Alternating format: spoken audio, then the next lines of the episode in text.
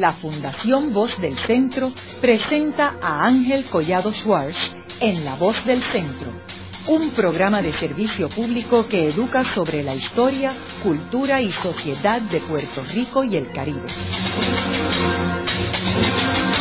Saludos a todos. El programa de hoy está titulado La Carta Autonómica de 1897. Y hoy tenemos como nuestra invitada a la doctora Eda Milagros Burgos Malavé, quien es autora de un libro titulado Génesis y Praxis de la Carta Autonómica de 1897 en Puerto Rico y quien es profesora en la Facultad de Estudios Generales de la Universidad de Puerto Rico del recinto de Río Piedras. Eda, me gustaría comenzar el programa explicándole a nuestros radioescuchas ¿Qué era la Carta Autonómica? ¿En qué consiste la Carta Autonómica? La Carta Autonómica era el nombre común que se le dio a los Reales Decretos del 25 de noviembre de 1897, que le otorgó España, a Cuba y Puerto Rico a fines del 19. Fue el último documento de carácter constitucional que España le da a estas islas, ¿verdad? A las Antillas, a las colonias de ultramar, y que verdaderamente vino a significar por primera vez se le va a dar gobierno propio a los naturales de la isla. Y si vamos a los antecedentes de esta Carta Autonómica, ¿qué estaba sucediendo en España en el siglo XIX? Quizás una de las razones por las cuales a mí me motivó a hacer el análisis, el estudio de la Carta Autonómica, era que generalmente cuando hablaba con la gente trataban de minimizar la Carta Autonómica, restarle valor y por otra parte había una especie de desconocimiento respecto de por qué se dio, a qué se debió la concesión de la autonomía. El siglo XIX, tanto en Cuba como en Puerto Rico, estuvo sujeto a los devaneos, a la política esta inestable que había en España, que se movía entre las corrientes liberales que eran producto de la, de la Europa de fines del siglo XVIII y comienzos del XIX, o si no, también producto de, ese, de esa política centralista y unitaria que dominó prácticamente todo ese periodo. Y entonces comienza el siglo XIX con la reunión de las Cortes de Cádiz, cuando por primera vez don Ramón Power y Giralt, que fue secretario de las Cortes, lleva allí una serie de recomendaciones, de instrucciones de parte de Puerto Rico, porque como todos sabemos, las Cortes de Cádiz llevó a la emancipación de las colonias o de los países de América Latina, de la por parte de España, pero solamente quedaron Cuba y Puerto Rico, eh, España las retuvo. Pero en ese momento, Ramón Pau y Giralt llevó unas instrucciones interesantísimas, sobre todo las de San Germán, que decían que en caso de que España perdiera la guerra con Francia, si recordamos, España estaba en guerra con Francia, ¿verdad?, con la época de Napoleón Bonaparte, que se le diera la independencia a Puerto Rico. Y a partir de ahí, de ese entonces, comienza un grupo de jóvenes puertorriqueños que eran en su mayor parte hijos de españoles, pero que habían nacido en Puerto Rico, los llamados criollos, se educan en Europa, pero están imbuidos de las corrientes liberales y comienzan ya a pedir reformas, cambios, a participar activamente en la vida local. Y así siguen porque aunque España en muchas ocasiones quería reformas para las islas de Cuba y Puerto Rico, esas ansiadas reformas nunca llegaron. Y por tanto, no será hasta los años 60 que comienza a haber una respuesta de parte de estos grupos, unos más radicales, como fue el caso de los que apoyaron la revuelta de Lares en Puerto Rico o el grito de Yara en Cuba, que comienzan a manifestar su malestar por esta política tan centralista y tan restringida, ¿verdad?, de parte de los gobernadores, porque tenían sus facultades omnívoras y discrecionales, y no había, era, un, ahogo total para los, los naturales del país. Por una parte están los separatistas y por otros estos grupos de jóvenes que querían reformas. Y es por eso que a partir del grito de Lares se van a formar los partidos políticos uno de ellos fue el Partido Liberal puertorriqueño y otro fue el Partido Incondicional Español, que era el de los que mantenían el status quo colonial. Yo creo que tú mencionaste ahorita algo interesante sobre lo de, lo de la guerra de Francia y España que yo creo que es bien importante ese evento en términos de la historia de Hispanoamérica, porque como sabemos la corte estaba en Cádiz porque era en la costa de España, porque España estaba ocupada por los franceses, por el hermano de Napoleón Bonaparte. Y entonces los países de Hispanoamérica usaron esa coyuntura para liberarse y aprovecharon la situación de que España no tenía el control y estaba en una situación extremadamente débil. Y entonces Puerto Rico y Cuba pues participaron más activamente, como tú mencionaste, en las Cortes de Cádiz. Pero luego que sucede el evento que tú mencionas del 1868, el grito de la Ares, la revolución en Puerto Rico y después la abolición de la esclavitud, que se fundan estos partidos, ¿cómo afecta las corrientes liberales que están surgiendo en España? Que como sabemos, pues entonces el rey regresa y después de los franceses. ¿Cómo afecta todo esto en términos de la creación y el establecimiento de estos partidos políticos en Puerto Rico? cuando se forman los partidos políticos, todavía vamos a ver una reticencia a estas reformas, ¿verdad? Pero va a haber un fenómeno interesante. Se da el grito de Lares y el grito de Yara, pero también se va a dar la revolución gloriosa en España. Y en el 73 va a surgir por primera vez la República. Y ese grupo de líderes republicanos van a traer una serie de reformas a Puerto Rico, como la abolición inmediata de la esclavitud, se eliminó la censura previa, bastante autonomía en los asuntos municipales, se trajo a Puerto Rico las garantías individuales, trayendo el título 1 de la Constitución Española del 69, y todo eso lo logran a través de un grupo de jóvenes como era don Román Valdoriotti de Castro, a quien yo considero verdaderamente el padre del autonomismo puertorriqueño, Luis Escoriaza, Luis Padial, Vizcarrondo, Rosendo Matienzo Cintrón, José Julián Acosta. Esta gente dieron la batalla tremendamente en las Cortes españolas defendiendo sobre todo para que se eliminara la esclavitud y traer reformas. Pero el gozo le duró poco, porque la República dura un año, luego viene con el golpe de Estado de Pavía, vuelve la restauración, se vuelve otra vez a las facultades omnímodas, se vuelve otra vez a la censura previa, al cunerismo, o nepotismo, como se dice hoy día, ¿verdad? Donde los gobernadores en aquella época, generalmente, o los ministros de ultramar, mandaban sus candidatos a ser los que representaran a Pucubi, Puerto Rico, en las Cortes Españolas, y o, mandaban un sobrino, o mandaban un hijo, o mandaban algún familiar para que representaran a esta santilla. Así que se vuelve otra vez a esa política de austeridad tan terrible. Así que estamos sujetos a esos devaneos que se daban en España. Y entonces no va a ser hasta los años 80 en que nuevamente este líder, don Román Valdoriotti de Castro, va a retomar lo que era el Partido Liberal Reformista, va a tratar de nuevamente sacudirlos, porque ellos se habían retraído inclusive de todo el proceso electoral, porque entendían que nada podía hacerse con estos gobiernos tan reaccionarios, tan conservadores. Y es en los años 80 donde él vuelve nuevamente a buscar este grupo de jóvenes para revivir nuevamente el Partido Liberal Reformista y que lo logra, como todos sabemos, ¿verdad?, en el plan de Ponce en la Asamblea de 1887 en el Teatro La Perla. ¿Y qué impacto tienen estos partidos políticos en el escenario local? Bueno, va a tener un impacto tremendo. Por primera vez va a haber una asociación, ¿verdad?, de, jóvenes y de gente que va a querer regir los destinos del país. Claro, todo esto dentro de la unidad nacional. Aunque nosotros sabemos, es interesante porque este partido autonomista puertorriqueño que va a dirigir don Román Valdoriotti de Castro en Ponce, se va a dividir, van a haber dos bandos el Partido Autonomista de San Juan, que lo dirigía entonces Rafael María de Labra, era un muchacho de padre español y madre cubana, que nació en Cuba, pero desde los 10 años se regresó a España y se educó allá. Sin embargo, él se dedicó en todo momento a ser el representante de, Cuba y Puerto Rico, por muchas veces fue diputado por Cuba y por Puerto Rico y hasta senador por ambas islas.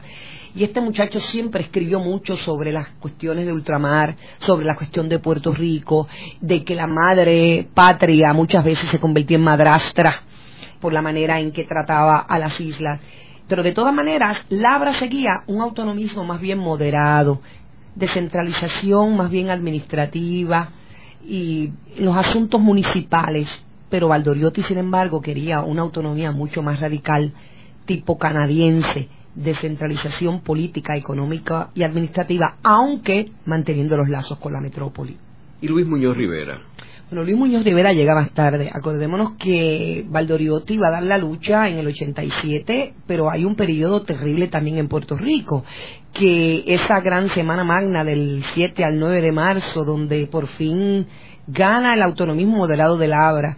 Tenemos aquí las grandes bondades de un hombre que fue Valdoriotti de Castro, que por mantener la unidad y la cohesión del partido se dio ante las posiciones de los autonomistas de, San Juan y logra que el Partido Autonomista Puertorriqueño ya no se llame Partido Liberal Reformista, sino Partido Autonomista Puertorriqueño y que junto con el Partido Autonomista Cubano se cree el Partido Autonomista Antillano porque la idea era unir ambas fuerzas de Cuba y Puerto Rico para poder defender esas posturas en las Cortes en España. Y entonces esto es así, pero ¿qué pasa? Que en marzo del 87 va a llegar a Puerto Rico lo que don Lidio Cruz Monclova le llamó el general Componte, el general Romualdo Palacios, que fue el gobernador general, y allí ocurren una serie de conatos, de incendios, de destrucción de propiedades de los peninsulares, donde algunos alcaldes, entre ellos el alcalde de Juana Díaz, don Policarpo Echevarría, le dijo al gobernador, al general Palacios, de que eso era causa, motivo de esos supuestos subversivos que eran los autonomistas. Acuérdese que en aquella época autonomismo sonaba a independencia, emancipación y fueron perseguidos. Fue terrible, Román Valdoriotti de Castro junto con Francisco Cepeda y Taborcía, que fue también un gran periodista que llegó de España y libró una batalla campal contra el incondicionalismo español, Julio Vizcarrondo, Acosta, muchos de estos hombres fueron presos en el Castillo del Morro, primero en Ponce, después en el Morro, y yo siempre recuerdo una frase hermosa de don Román Valderiotti de Castro, que le pidieron que se retractara, y él dijo que antes de firmar esa indignidad prefería subir al cadalso y que decía que cuando salga de este cadalso, si es que salgo, le predicaré la autonomía a los hombres y si los hombres la temen, se lo predicaré a las mujeres. Eso dijo Valdoriotti de Castro. Y en el 89... Eh, Ahora, antes de entrar en el 89, ¿por qué es que los historiadores se refieren al 87 como el año terrible? Pues ese es el año terrible, pues el año del componte. Sería bueno que le explicaras a los radioescuchas qué era el componte. Pues el componte no era otra cosa que unos castigos corporales que se le hacían a los que supuestamente eran los que provocaban estos incendios y estos asaltos a, los negocios de los peninsulares. De hecho, se, se habló de una, de una organización secreta que se llamaba la boicotizadora y acusaban a los autonomistas de ser esto, ¿verdad? Y entonces ellos entraban a altas horas de la noche y los arrastraban, los sacaban de, de las casas, los ataban a la cola de los caballos y los arrastraban hasta llegar al, a la Guardia Civil o le hacían, le metían unos palillos por las uñas y les arrancaban las uñas o los colgaban de los testículos también a muchos de ellos, ¿verdad? Eran unos castigos terribles que emplearon contra los autonomistas y de hecho muchos fueron presos en Ponce y luego los pasaron al, morro con la idea de suicidarlos, eh, de matarlos, no suicidarse no, perdón, de matarlos el, gobierno. Pero alguien se coló en un bergantín en Ponce, creo que fue un joven farmacéutico, llegó a España y denunció estos crímenes que estaban ocurriendo, ¿verdad?, en, en Puerto Rico y el famoso general libidinoso, el general Componte, logran sacarlo en noviembre del 87 y entonces salen y ahí es que entonces nuevamente Valdoriotti que sale verdaderamente destruido emocionalmente intenta nuevamente recoger los pocos que quedaban, los que salieron vivos, porque muchos murieron en la cárcel también. Pero va a haber también otro lío. Esto pasa, yo creo que este lío de los políticos no solamente es una cosa del momento, porque hay un incidente que es un poco lamentable, ¿verdad? Aristides Díaz era el yerno de Valdoriotti y lo había ayudado mucho mientras él estuvo preso y trató de nuevamente Valdoriotti de revivir ese partido, pero fue grandemente criticado por Labra y Labra utilizó a Francisco Cepeda y Taborcías, este periodista que decían que era muy incisivo con la palabra, como decía Donoso Cortés, ¿verdad? Que la palabra es mucho más cortante que la espada y que él era así, él era un hombre muy incisivo y trató de lanzar una campaña contra Valdoriotti o contra Aristides Díaz, que era su yerno, para quitar a Valdoriotti de presidente y él asumir la posición de presidente Francisco Cepeda Taborcillas y Labra lo apoyaba. Valdoriotti se entera de eso y como una afrenta, como cuestión de honor, Valdoriotti decide abandonar la presidencia. Y ahí es que Muñoz Rivera surge, este joven, surge los años 90 a favor de Valdoriotti y comienza una campaña periodística tremenda entre Francisco Cepeda y Taburcías y don Luis Muñoz Rivera. Eh, Muñoz Rivera defendiendo a Valdoriotti y Francisco Cepeda y Taburcías defendiendo a la Abra y, claro, buscando el poder para ser presidente. Pero al final, quien ganó fue Luis Muñoz Rivera, donde escribe un artículo donde le pone buen viaje y se va Taburcías para España. ¿Y cuándo es que muere Valdoriotti? Creo que fue el 16 de septiembre de 1889. O sea que la entrada de Luis Muñoz Rivera más o menos coincide con el fallecimiento de Valdoriotti. Acuérdese que Muñoz Rivera era un joven que tendría unos 27 años cuando participa en la Asamblea de Ponce. Él estuvo representando a su pueblo Barranquitas y se había hecho adepto a la causa de Valdoriotti. Por eso es que él sale de Barranquitas, definitivamente él sale de Barranquitas a sus 30 años y se va a Ponce y funda el periódico La Democracia. Y desde allí comienza él a defender el autonomismo tipo canadiense que había defendido Valdoriotti de Castro. ¿Y qué sucede luego con ese movimiento que culmina con el famoso pacto de Sagasta? Entonces ahí sube la figura de Luis Muñoz Rivera, ¿verdad? Y Luis Muñoz Rivera lo que quería, como él estaba muy al tanto de lo que estaba ocurriendo en España, en ese momento, en los años 90, en España, la política se movía en dos partidos y dos partidos monárquicos, que era el de Práxedes Mateo Sagasta y el de Cánovas del Castillo, Antonio Cánovas del Castillo. Cánovas del Castillo todavía era mucho más conservador que el Partido Liberal Fusionista de Sagasta. Y él sabía que la única manera tenía, él estaba buscando una alianza con alguno de esos partidos en España para darle fuerza a su postura.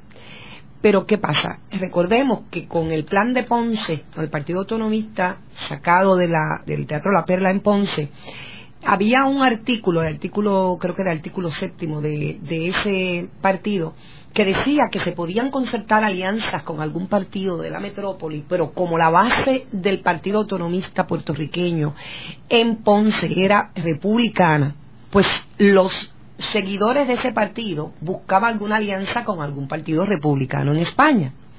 Pero Muñoz, que sabía que el Partido Republicano no tenía posibilidades, trató de aliarse con ese partido, uno de los partidos en el poder no logró eso, ni en el 91, ni en el 93, en las asambleas que se celebraban, lo mismo en Ponce, o en Caguas, o en Mayagüez, no lo logró.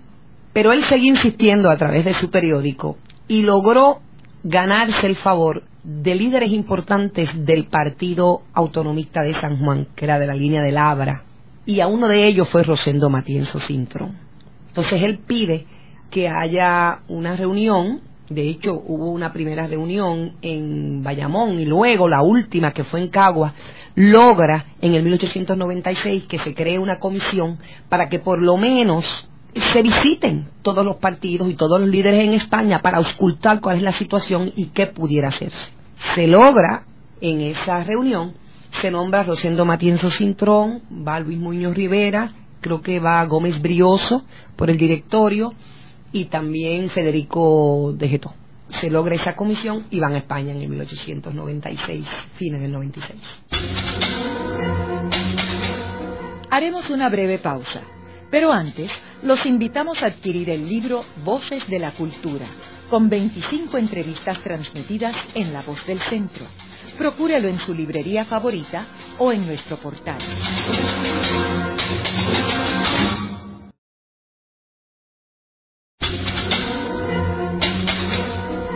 Están escuchando a Ángel Collado Schwartz en La Voz del Centro. Ahora pueden accesar a toda hora y desde cualquier lugar la colección completa de un centenar de programas transmitidos por La Voz del Centro mediante nuestro portal www.vozdelcentro.org. Continuamos con el programa de hoy titulado La Carta Autonómica de 1897, hoy con nuestra invitada, la doctora Eda Milagros Burgos Malavé, quien es autora del libro Génesis y Praxis de la Carta Autonómica de 1897 en Puerto Rico y es profesora en la Facultad de Estudios Generales de la Universidad de Puerto Rico. Eda, estábamos hablando sobre los acontecimientos que llevaron al Pacto de Sagasta en España. Sí. Lo que ocurre es que en el 96 estas gestiones de esta comisión autonomista puertorriqueña van y se reúnen con Cánovas, con Sagasta, con los líderes republicanos, en fin, con todos y cada uno de estas figuras, no solamente figuras políticas, sino figuras de poder, inclusive con Labra, que estaba en su quinta en Oviedo, va y se reúnen con Labra. Labra inclusive pide dar un breve tiempo, porque recordemos que mientras estas cosas se dan, hay una situación en Cuba, que es la guerra que tiene Cuba con España y que ya está interviniendo los Estados Unidos. Así que el conflicto cubano es otro elemento que se añade a este proceso. Pero también tenemos que recordar que los años 90, mientras estas gestiones se dan para que se concerte el pacto, España ha estado intentando dar reformas para aliviar la situación en Cuba.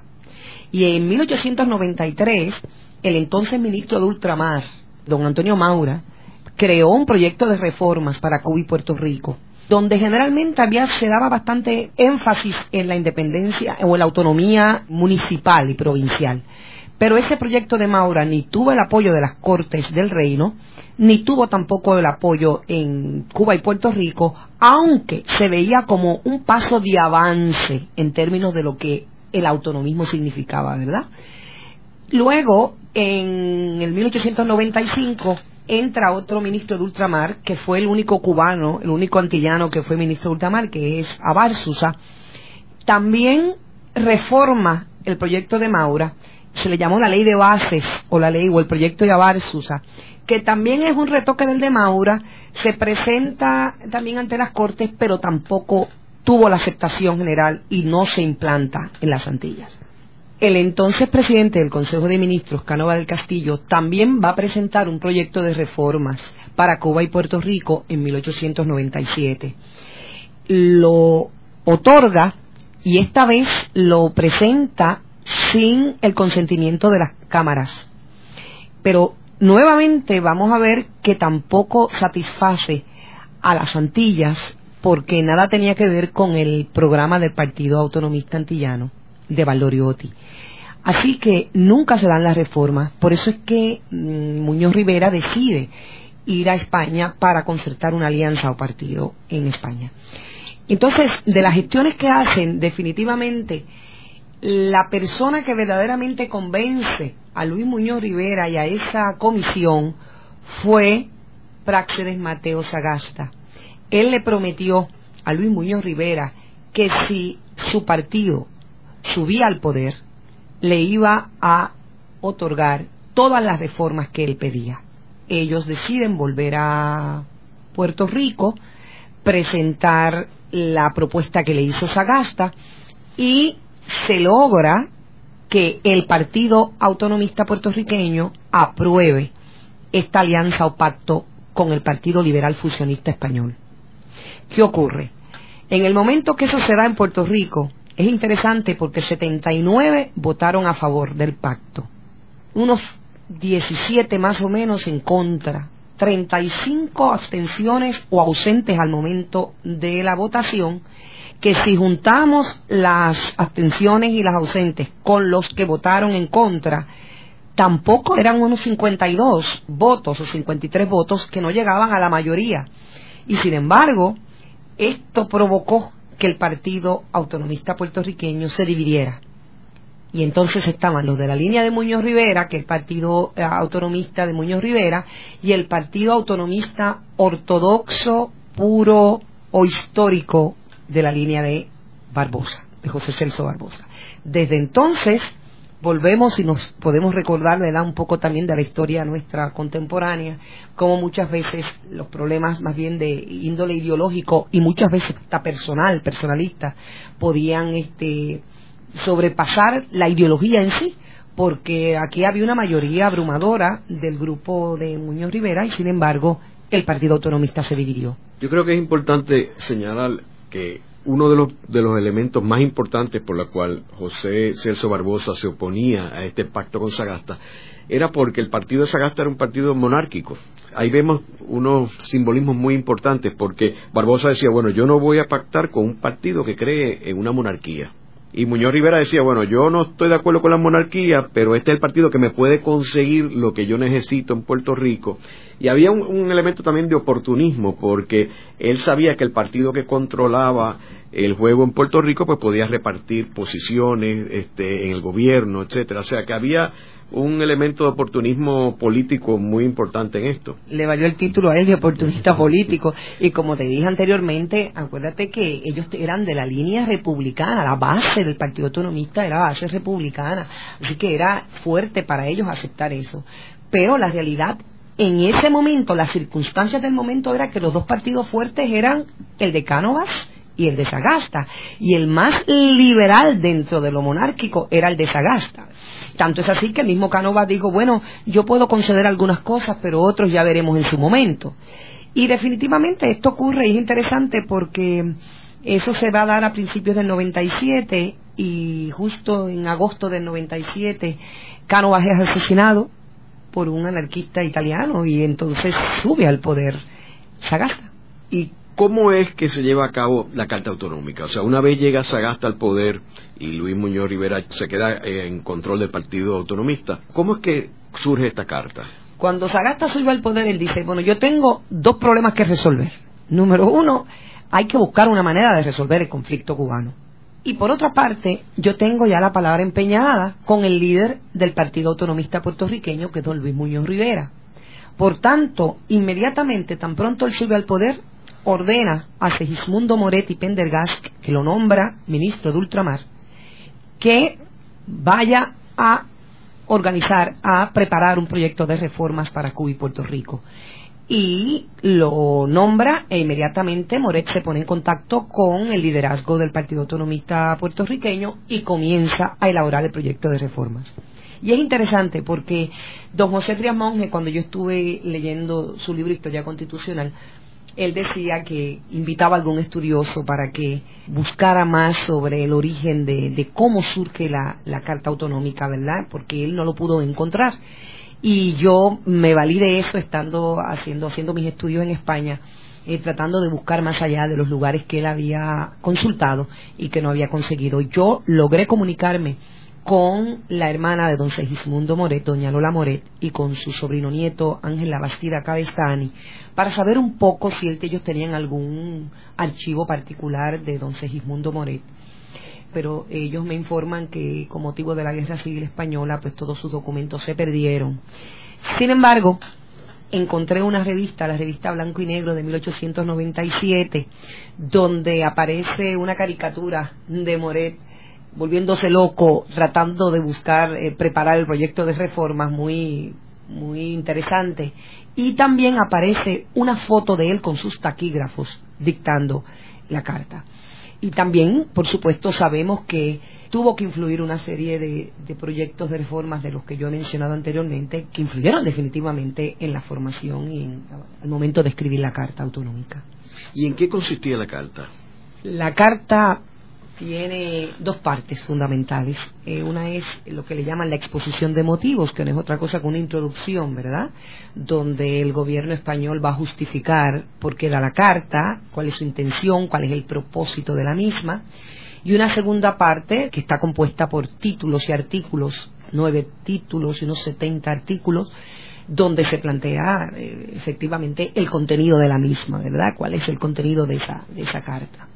La primera parte se plantea la sinceridad, el propósito de concederla, hay como que un intento de que se apoye, de que España se, eh, se congracie un poquito con Cuba y, Puerto Rico. Ustedes saben que todo el siglo XIX hubo un intento porque llegaran reformas y nunca llegaban.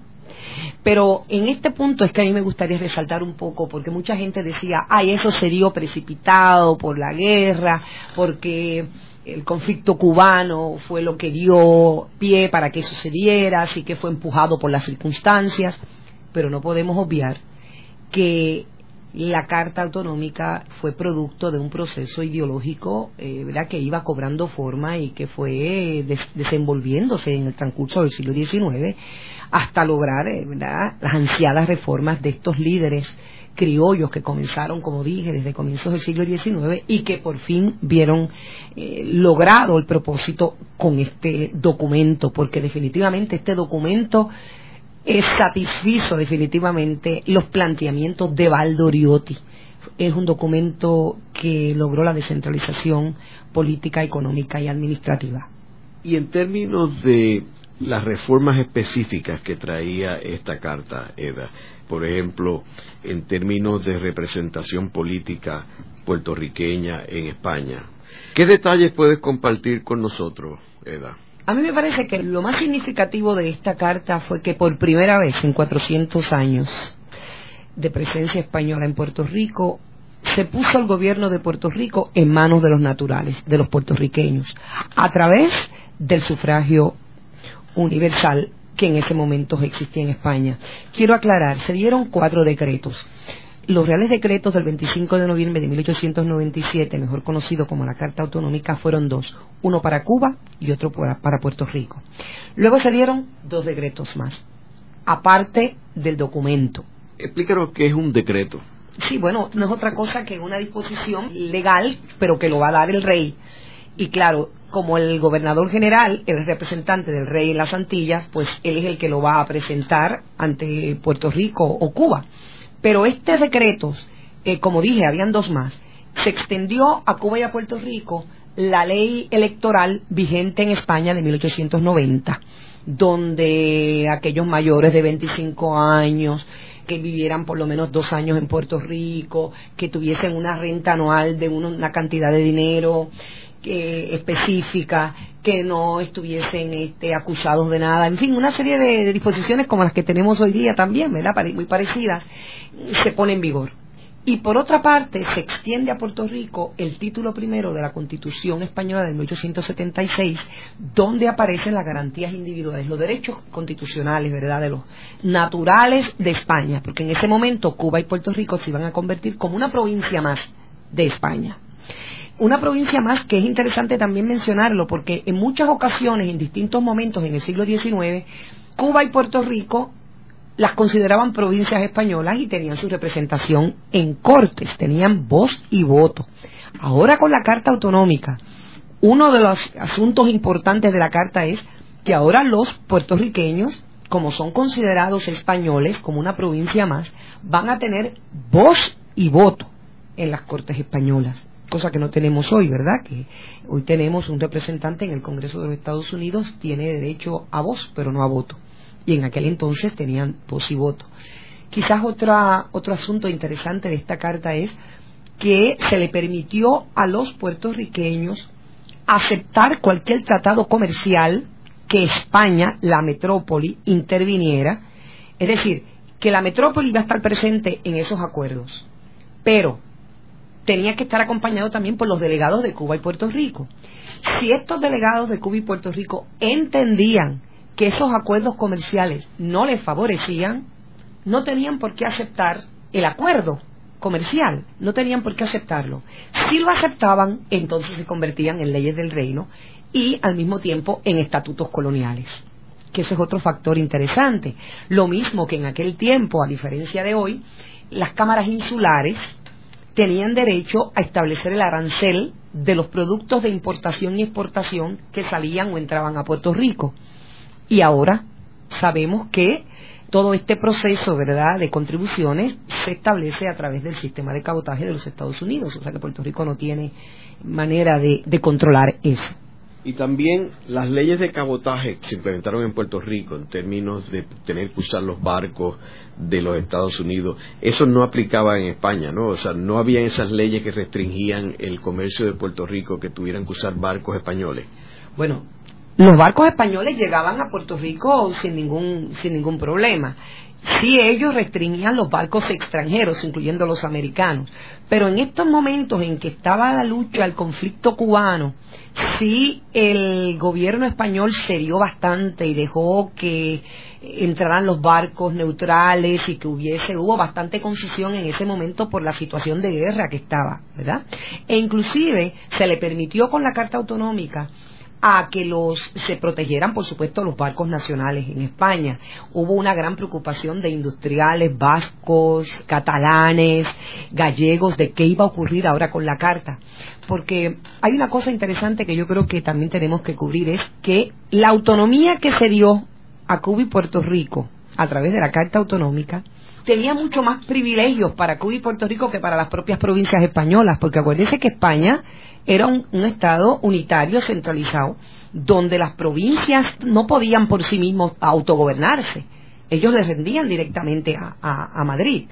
Mientras que acá, esa era la autonomía provincial, la existencia de una diputación y de eh, autonomía municipal le permitió mucha más flexibilidad en formar el presupuesto local, en trabajar con instrucción pública, con obras públicas y comunicaciones, mucho más flexibilidad que las propias provincias en España.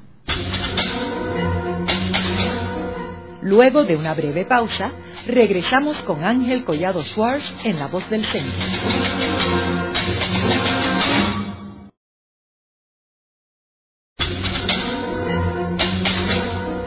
Regresamos con Ángel Collado Schwartz en La Voz del Centro. Continuamos con el programa de hoy titulado La Carta Autonómica de 1897. Hoy con nuestra invitada, la doctora Eda Milagros Burgos Malavé, quien es autora del libro Génesis y Praxis de la Carta Autonómica de 1897 en Puerto Rico y es profesora en la Facultad de Estudios Generales de la Universidad de Puerto Rico. Eda, y en términos de la ciudadanía de los puertorriqueños, ¿cuál era la situación de los puertorriqueños antes de la Carta Autonómica y después de la Carta Autonómica en términos de la ciudadanía? Lo que ocurría en Puerto Rico era que se manejaban mucho los dos términos, colonia y provincia. En ciertos momentos éramos colonia propiamente o provincia cuando verdaderamente España entendía que pues nosotros éramos parte de esa nación. Pero inclusive cuando se le llamaba colonia el hecho de que esto era parte del territorio español, éramos ciudadanos españoles. E inclusive con la carta, al extenderse el título 1 de la Constitución Española de 1876, se ampliaron las garantías individuales, las garantías constitucionales, por lo tanto éramos ciudadanos españoles, porque era un territorio español y éramos, íbamos a ser una provincia más como Málaga o como eh, Madrid o como Barcelona. ¿Y ellos veían esta situación de las Antillas como una, un problema o un asunto doméstico? El problema, el Abra criticó mucho a, la política española, ¿verdad? A la metrópoli, porque el Abra entendía que España siempre vio a las Antillas como un problema doméstico, cuando se supone que se viera como un problema ya a nivel internacional, ¿verdad? Era un problema, eh, la modernidad estaba, era la orden del día y había que ver todo este movimiento político como una situación en que había que resolverlo porque España estaba atrás, había, surgía un, capitalismo que era evidente con los Estados Unidos. Estados Unidos tenía intereses ya en el Caribe, lo había dicho a través de discursos de políticos, de reverendos protestantes, de líderes cívicos e importantes figuras en la vida política norteamericana y habían dicho que había interés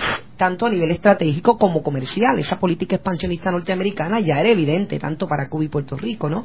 Y entonces España se encerraba solamente en ver el problema de, de Cuba y Puerto Rico como un problema puramente doméstico. Eda, en el segmento anterior tú mencionaste de que con esta carta autonómica pues España no podía llegar a unos acuerdos internacionales de comercio que afectara a Puerto Rico y a Cuba sin tener el envolvimiento de Cuba y Puerto Rico y que Cuba y Puerto Rico podían oponerse. Siendo eso así, ¿cómo es posible que España firme un tratado en París cediendo a Puerto Rico a los Estados Unidos sin consultarle a los puertorriqueños si estábamos de acuerdo con esa transferencia? Hay que tener presente lo siguiente a través de la Carta Autonómica se nos da mucha autonomía a nivel local, pero el gobernador general seguía siendo el representante del Estado español, el representante del rey, y en momentos de excepción se extendió a Puerto Rico la ley de orden público, que de hecho uno de los artículos de la carta lo dice. El gobernador general podía convocar las cámaras, las podía suspender, las podía aplazar o renovarlas en un periodo de tres meses. Y en un momento donde hubiera una, un momento de, emergencia, como era el caso del conflicto cubano, se aplicaba la ley de orden público. Por tanto, el gobernador general podía suspender el gobierno. Y esto fue lo que ocurrió. Es interesante porque a mí me parece que lo más, lo más importante de la Carta Autonómica es que, aunque se da, siempre la gente dice, ah, pero fue una cosa muy efímera, llegaron los americanos y se acabó. Y yo demuestro, yo pruebo que en esos 11 meses de gobierno, desde que se da la carta, el 25 de noviembre, de hecho cuando comienza el gobierno provisional, que va a ser en febrero, con el nombramiento del gabinete provisional hasta octubre, que es la evacuación de, la, ¿verdad? de las tropas españolas, hubo obra de gobierno bajo la carta, hubo gestión gubernativa. Y eso era un bache, un vacío en la historiografía puertorriqueña.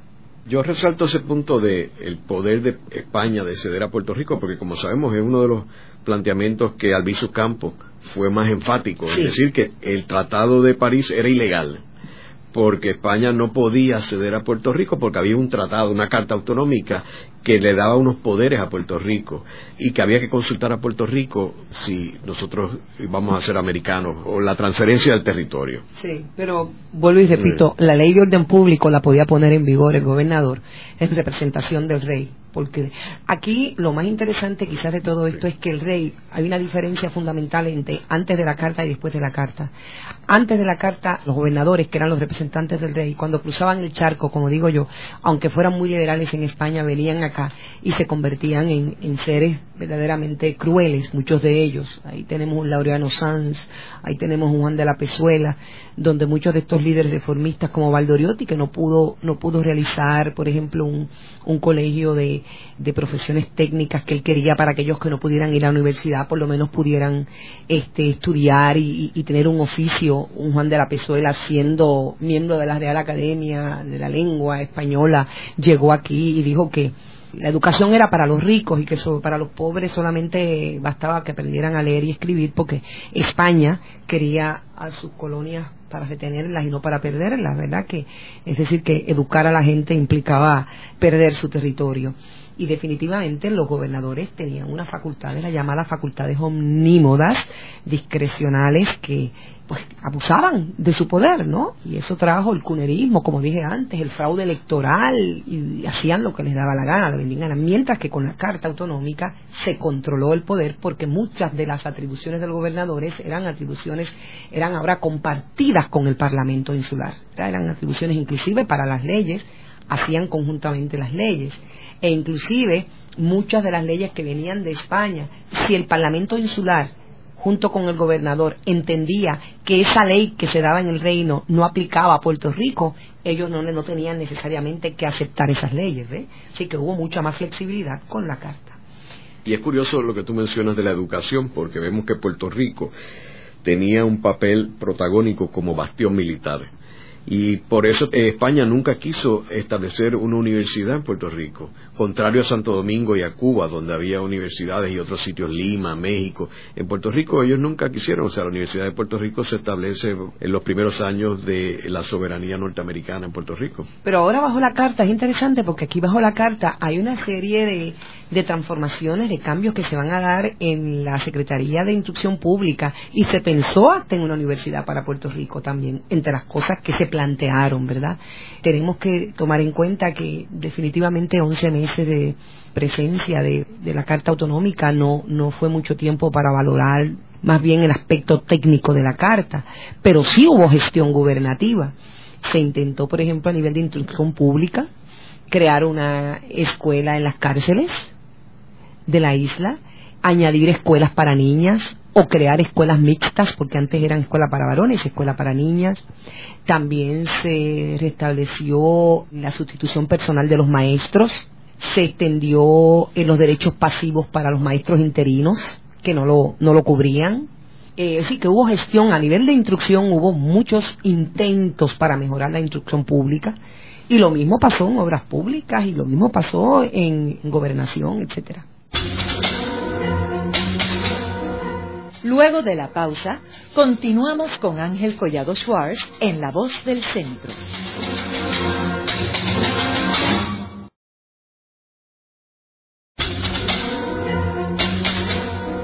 Continuamos con la parte final de La Voz del Centro con Ángel Collado Schwartz. Pueden enviarnos sus comentarios a través de nuestro portal www.vozdelcentro.org. Continuamos con el programa de hoy titulado La Carta Autonómica de 1897. Hoy con nuestra invitada, la doctora Eda Milagros Burgos Malavé, quien es autora del libro Génesis y Praxis de la Carta Autonómica de 1897 en Puerto Rico y es profesora en la Facultad de Estudios Generales de la Universidad de Puerto Rico. Eda, una vez se aprueba la Carta Autonómica, ¿cómo se implementa y se organiza el primer gobierno en Puerto Rico bajo la Carta Autonómica? Le corresponde al gobernador general nombrar su gabinete. Y el primer gabinete o gobierno provisional recae en manos de varios líderes, tanto del Partido Autonomista Puro Ortodoxo como del Partido Autonomista de Muñoz. Es interesante porque aquí como ya la división, la decisión en el partido estaba, el gobernador que llega, que es Manuel Macías Casado, que es el que está a cargo de la instauración del nuevo régimen, nombra, tiene que haber unos acuerdos para que haya representación de ambos grupos. Y él logra la concordia, y Muñoz Rivera cede, y entonces nombran como presidente sin cartera a Francisco Mariano Quiñones, que es del Partido Autonomista Ortodoxo Puro de Barbosa, el presidente va a ser él y luego el secretario de Gracia, Justicia y Gobernación va a ser Luis Muñoz Rivera. Luego le sigue el secretario de Hacienda, que va a ser Manuel Fernández Juncos, el secretario de Instrucción Pública, que va a ser Manuel F. Rossi, luego José Severo Quiñones, que va a ser de Agricultura, Industria y Comercio, Así comienza el primer eh, gabinete provisional. Y entonces este gabinete se supone que el gobierno definitivo se diera para abril del 98, pero ¿qué ocurre? Eh, la situación de la guerra con Cuba ya está en la quizás en su punto más álgido, más candente, y también eh, se supone que haya un intento de invadir a Puerto Rico. También recordemos que en mayo ocurre el primer bombardeo a Puerto Rico y como la situación de Cuba está bastante candente, el gobernador pospone nominar ese gabinete posteriormente, ¿verdad? No, no se sabe.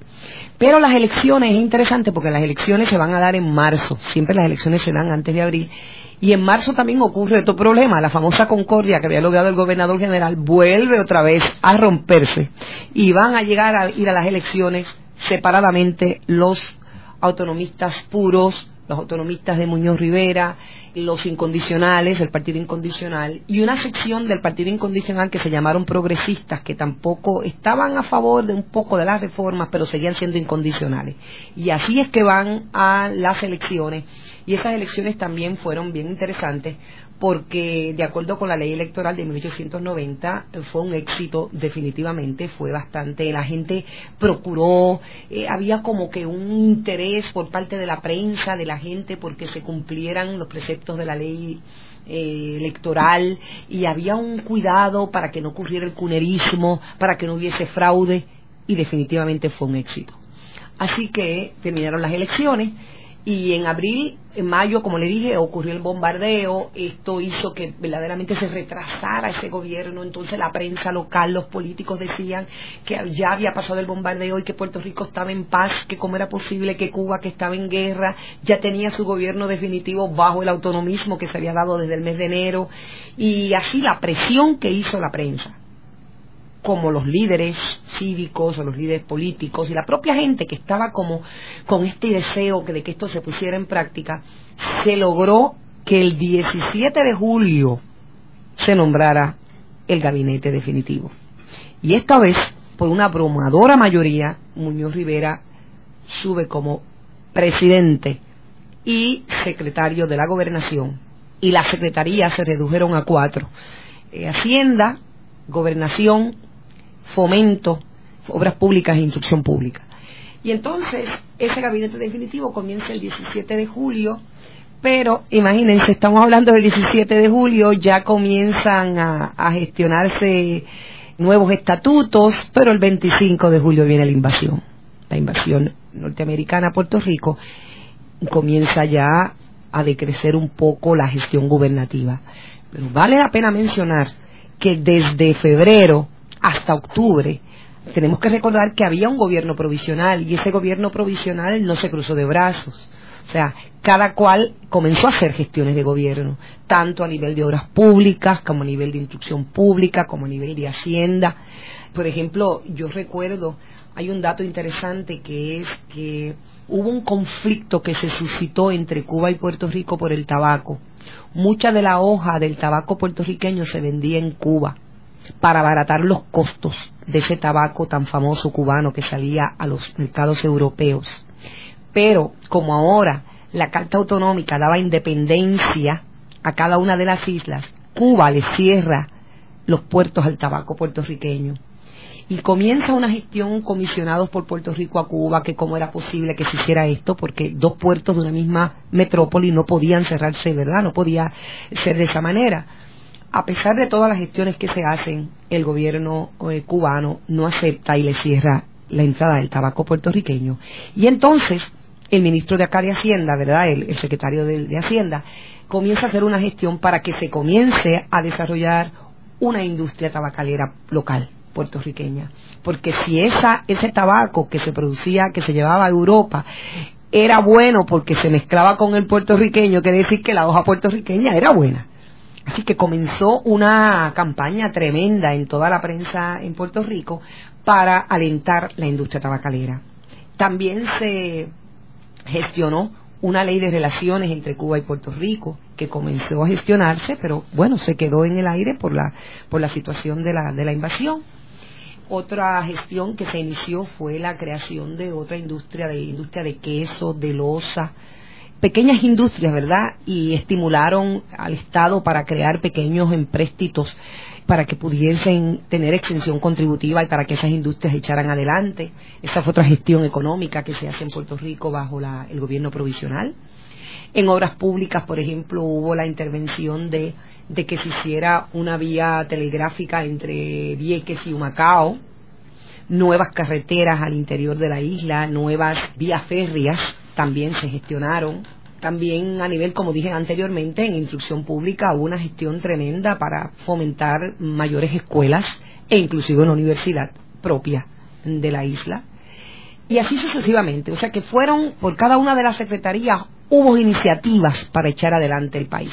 Pero la gestión de la guerra acortó todo esto que se estaba llevando a cabo. En el programa de hoy hemos discutido la Carta Autonómica de 1897, un decreto que le proveyó a Puerto Rico unas libertades y un autonomismo que al día de hoy no gozamos, como por ejemplo el tener voz y voto en la metrópoli, cosa que no tenemos ahora en Washington, y poder hacer tratados comerciales con otros países que ahora no podemos hacer. Esa Carta Autonómica desapareció a raíz de la invasión norteamericana del 1898. Esta ha sido una producción como servicio público de la Fundación Voz del Centro.